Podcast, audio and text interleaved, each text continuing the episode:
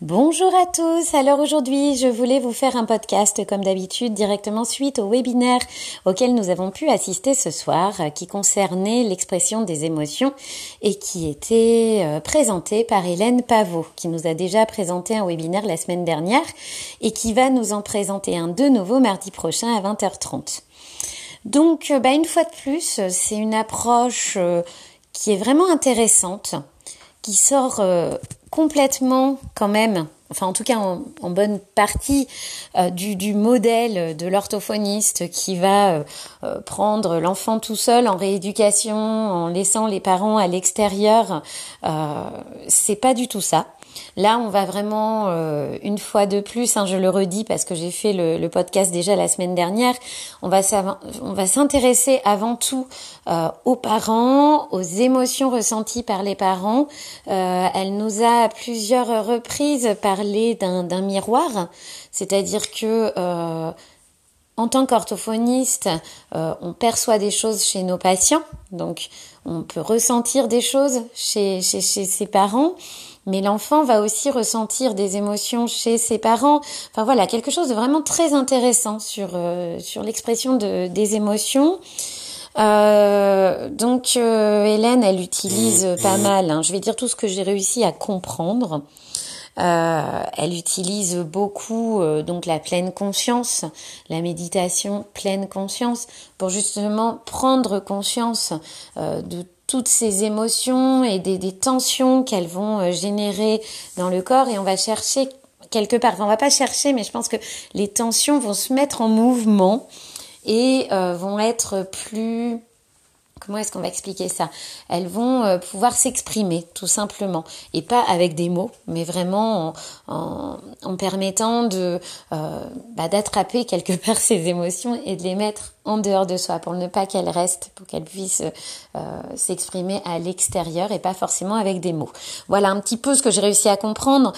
Voilà, je, vous explique tout ça avec mes mots, mais je vous invite à venir voir le webinaire qui est enregistré et qui sera euh, très prochainement sur le site Orthophoniste et nous dans l'espace vie professionnelle. Un webinaire d'une heure et demie aujourd'hui et euh, il y a également le webinaire d'une heure de la semaine dernière qui, est en replay et le webinaire de la semaine prochaine sera également euh, en replay. Euh, donc derrière tout ça, qu'est-ce qu'on peut retenir? Que euh, là, Hélène Pavot propose des formations qui sont, qui vont être dédiées aux orthophonistes. Donc, elle va nous en parler la semaine prochaine. donc, l'idée, c'est aussi de pouvoir, bah, dans nos pratiques actuelles, pouvoir intégrer cette dimension euh, que moi personnellement je prends pas vraiment en compte. Euh, là, bah, Hélène Pavot nous parle beaucoup d'anamnèse très très détaillée euh, et du fait que des fois on va prendre la fuite quand c'est trop dur pour nous. Et moi, je suis clairement dans cette posture-là. Et je pense que si je le suis, je pense qu'il y en a beaucoup qui le sont, c'est que si le, parent commence à parler de quelque chose d'extrêmement douloureux dans l'anamnèse de notre patient, mais quelque chose vraiment euh, qui va toucher le parent lui-même, on va vite, hop, passer à autre chose et on va parler de l'enfant en fait. En tout cas, moi, c'est ce que je fais.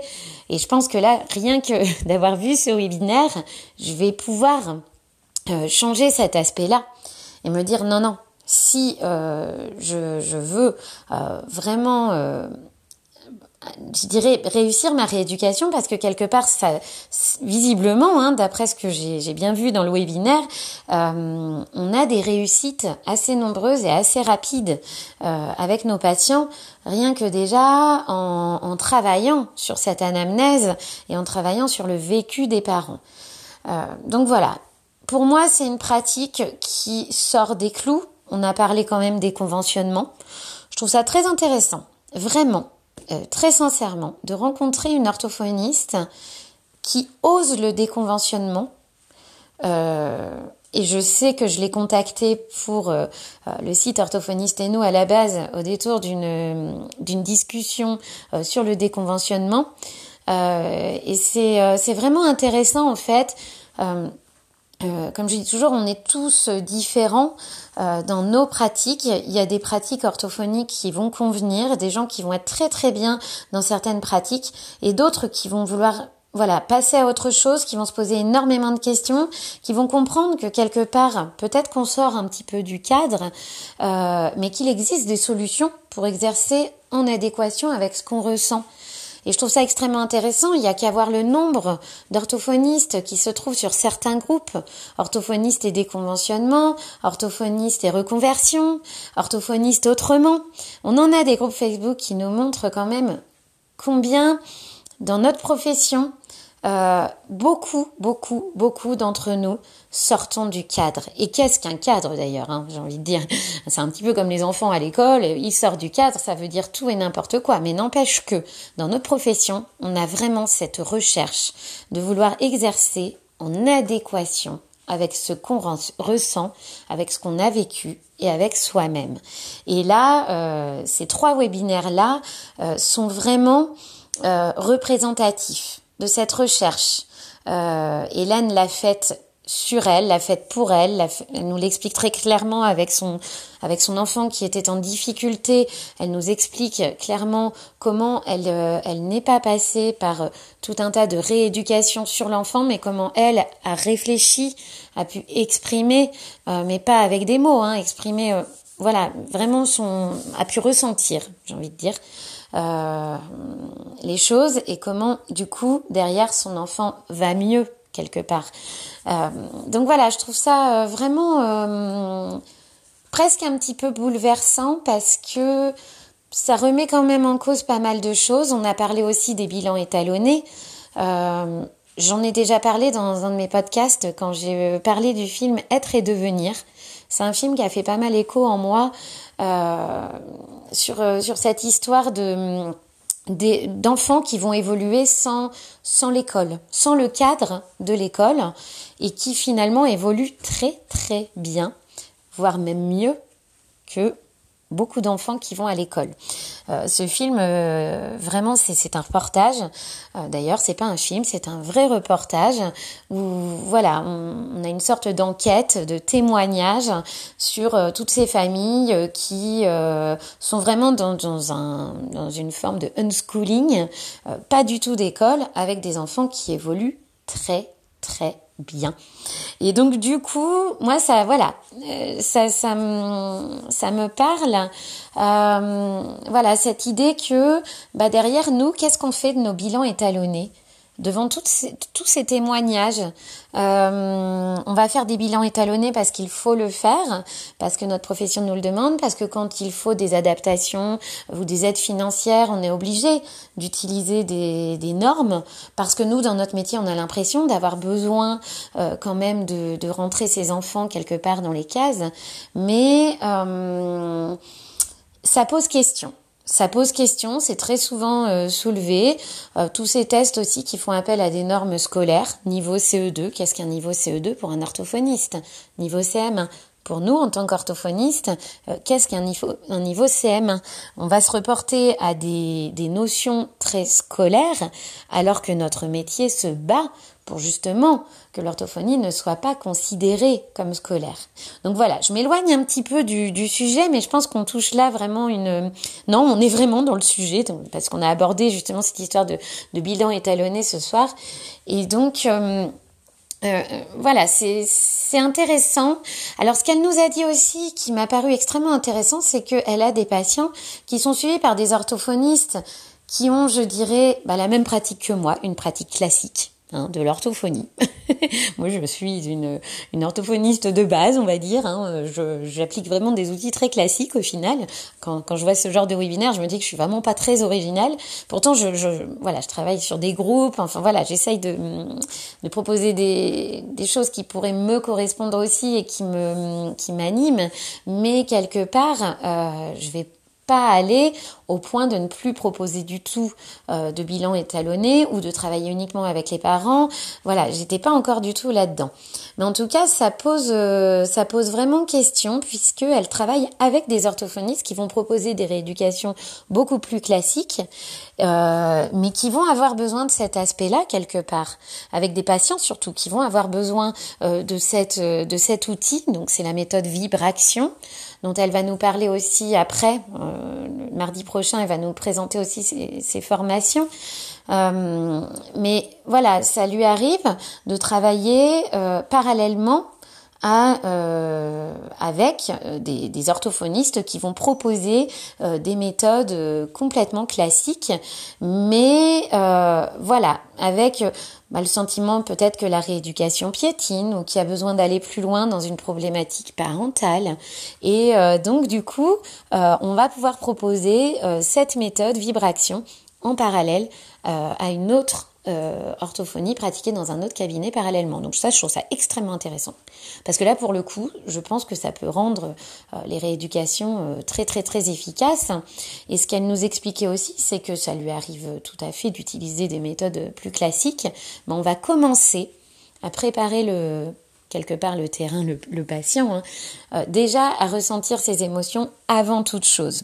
Et toujours un travail avec les parents et de préférence les deux parents quand c'est possible. Et euh, donc elle nous expliquait que c'est huit semaines. Huit semaines, huit séances qui vont permettre déjà euh, bah de, de, rendre le patient autonome avec la méthode vibration, de rendre le patient autonome euh, avec bah, ces outils qui sont en partie hein, de la méditation pleine conscience, pour après, bah, des fois tout simplement constater que tout est résolu, rien qu'avec ça. Euh, ou partir sur une rééducation plus classique, mais en tout cas, on a résolu déjà euh, les trois quarts du problème et du coup, la rééducation va plus vite derrière. Donc c'est ça que je trouve assez impressionnant. Alors après, euh, bah, on peut être sceptique, hein. je pense que c'est comme tout. moi, en tout cas, quand, quand, un orthophoniste me dit, voilà, en 6, 8, 8 séances, j'ai pu régler beaucoup, beaucoup, beaucoup de choses euh, sans proposer forcément une orthophonie classique qui avait déjà été essayée auparavant, je me dis est-ce qu'on n'est pas là vraiment dans le sens de voilà notre métier, c'est-à-dire soulager quand même une souffrance. Euh, finalement quelque part, je dirais pas peu importe le moyen, mais en ayant mis en place tous les moyens nécessaires, tous, et pas seulement euh, ce qui pourrait nous sembler juste l'outil classique mais en allant un petit peu plus loin et en considérant le patient dans sa globalité avec ses émotions. Donc voilà un petit peu ce que j'ai pu euh, ressentir, ce que j'ai pu euh, ressortir directement après ce webinaire. Donc comme d'habitude, moi mes podcasts, c'est vraiment, euh, voilà, ils sont faits avec mes mots, avec ma compréhension, avec ce que j'ai pu avec ce que j'ai pu comprendre et ressentir du coup pendant le webinaire. Mais si, voilà, il faut absolument que si vous êtes intéressé par tout ce que je viens de vous dire, venez regarder ce webinaire dans la partie professionnelle du site Orthophoniste et nous. Parce que, euh, bien évidemment, moi, c'est juste un résumé et c'est juste que j'ai pu, moi, ressortir euh, de, ce webinaire. Mais euh, un webinaire d'une heure et demie ne peut pas se résumer en dix minutes et il faut vraiment que vous puissiez vous faire, vous, votre idée sur, euh, sur ce que vous allez entendre et voir. Voilà, parce qu'elle nous montre des, petits schémas. Euh, en tout cas, je peux vous dire que ce webinaire va m'aider. Euh, et le webinaire de la semaine dernière, c'est un petit peu pareil, à pratiquer quand même une orthophonie qui va être peut-être un peu différente. Je pense que ça me permet d'avoir un autre point de vue, un autre angle de vue euh, sur mon métier qui est vraiment intéressant, mais pas que. Je suis persuadée, euh, depuis que j'ai vu le webinaire aussi la semaine dernière et que j'ai eu Hélène Pavot au téléphone, que je vais aussi euh, complètement revoir la façon dont je me comporte et dont je ressens les choses avec mes trois enfants. C'est une évidence.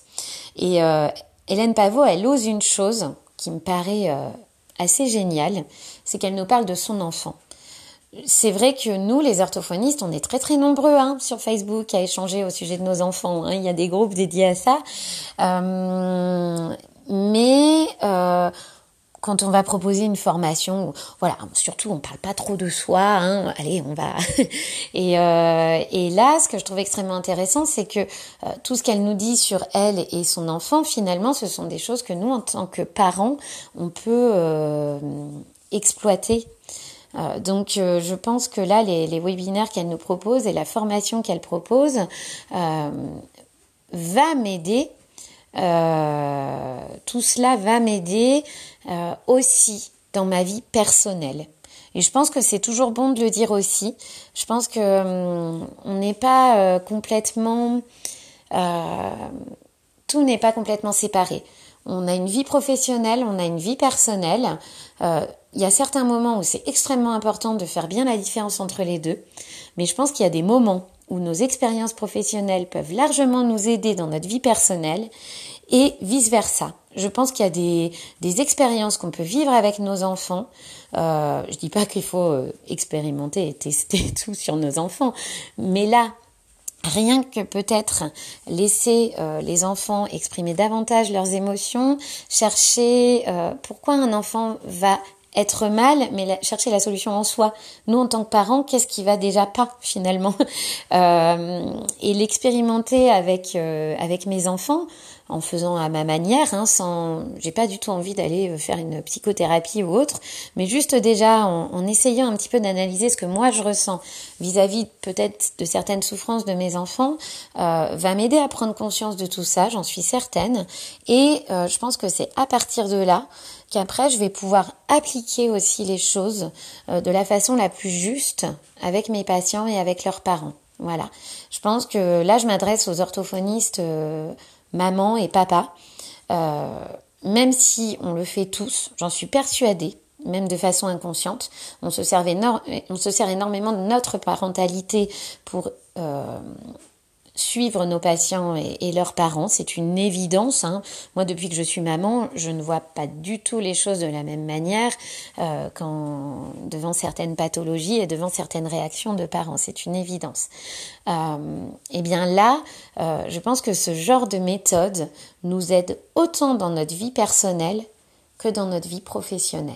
Et que là, il y a vraiment moyen de voilà, de globaliser tout ça et euh, de ne pas euh, considérer euh, qu'il s'agit de deux choses complètement différentes. Et que si on est bien soi-même avec ses enfants, il y a quand même des chances qu'on aille bien dans notre métier. Voilà. Bon, bah du coup, je... Enfin, dans notre métier d'orthophoniste, hein, voilà, je précise.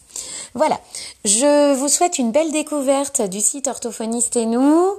Euh, demain, on rencontre Nicolas qui nous présentera des jeux à tout petit prix euh, qui peuvent être utilisés en rééducation. Euh, donc je, 20h30, ça dure une heure. Je vous invite à, vous joindre à nous pour découvrir ces petits jeux. et la semaine prochaine, euh, donc 20h30, un webinaire de nouveau de Hélène Pavot. Euh, et euh, après, on aura Christine Larquetou, je vous en parlerai, qui va proposer des choses. Et on aura aussi le plaisir de découvrir l'application Placel Place Right, je suis désolée pour l'anglais, euh, qui est une application qui permet euh, de travailler la position linguale. Euh, donc je trouve ça assez intéressant également. Euh, on aura certainement du yoga avec Anaïs. Je vous en dis plus quand la date est bloquée. Ce sera certainement un dimanche matin. Et là, donc cette séance de yoga, euh, ce sera proposé autant dans l'espace vie personnelle que dans l'espace vie professionnelle. Ce sera surtout dans l'espace vie personnelle, donc dans l'espace gratuit. Voilà, qui sera ouvert donc aux abonnés vie personnelle. On a Christine Narquetou qui va nous présenter le jeu Toutilix également le jeudi 25 et le mardi 30, elle viendra aussi nous expliquer comment éditer un jeu. En tout cas, elle, elle a édité son propre jeu. Euh, donc je trouve ça aussi intéressant en tant qu'orthophoniste de savoir un petit peu comment ça se passe. Voilà, à très vite sur le site Orthophoniste et nous. Au revoir.